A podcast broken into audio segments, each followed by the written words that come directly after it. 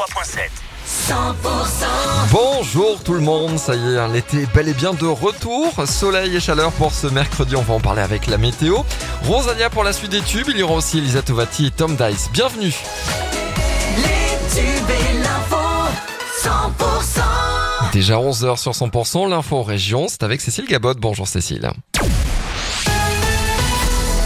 Bonjour Emmanuel, bonjour à tous. Les derniers matchs de préparation se profilent pour les clubs de la région avant la reprise du top 14. Demain, le stade toulousain se rend à Béziers et défiera Montpellier. Coup d'envoi du match au stade Raoul Barrière à 20h45. Vendredi, prélude de la première journée du championnat avec une rencontre entre Castres et Pau.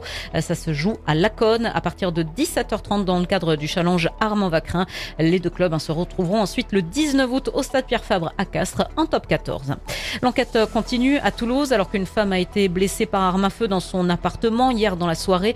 Ça s'est passé dans le quartier Borde Rouge. Elle a été blessée à la jambe et transportée à l'hôpital. Ses jours ne sont pas en danger. Un homme de 45 ans condamné à Pau pour avoir giflé sa compagne et détérioré son appartement. Le prévenu était en récidive de violence conjugale et disposait d'un régime de semi-liberté. Mardi dernier, il s'en est pris violemment à la victime, apprenant qu'elle avait eu une relation avec un autre homme. Des dizaines de milliers de foyers ont été privés d'électricité dans le Lot hier à cause d'un incendie dans l'ouest de l'Aveyron. Trois employés de RTE ont d'ailleurs été blessés au niveau d'un poste haute tension. Hier en fin de journée, la majorité des foyers impactés avaient retrouvé le courant.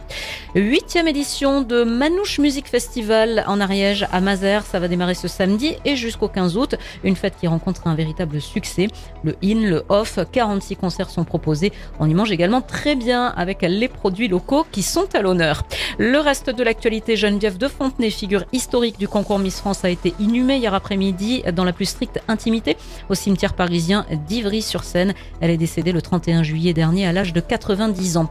Le régime militaire issu d'un coup d'État au Niger campe sur ses positions à la veille du sommet des pays d'Afrique de l'Ouest qui doit donc se tenir demain à Abuja, la capitale du Nigeria. L'actualité euh, continue, vous nous retrouvez notamment sur l'appli 100%.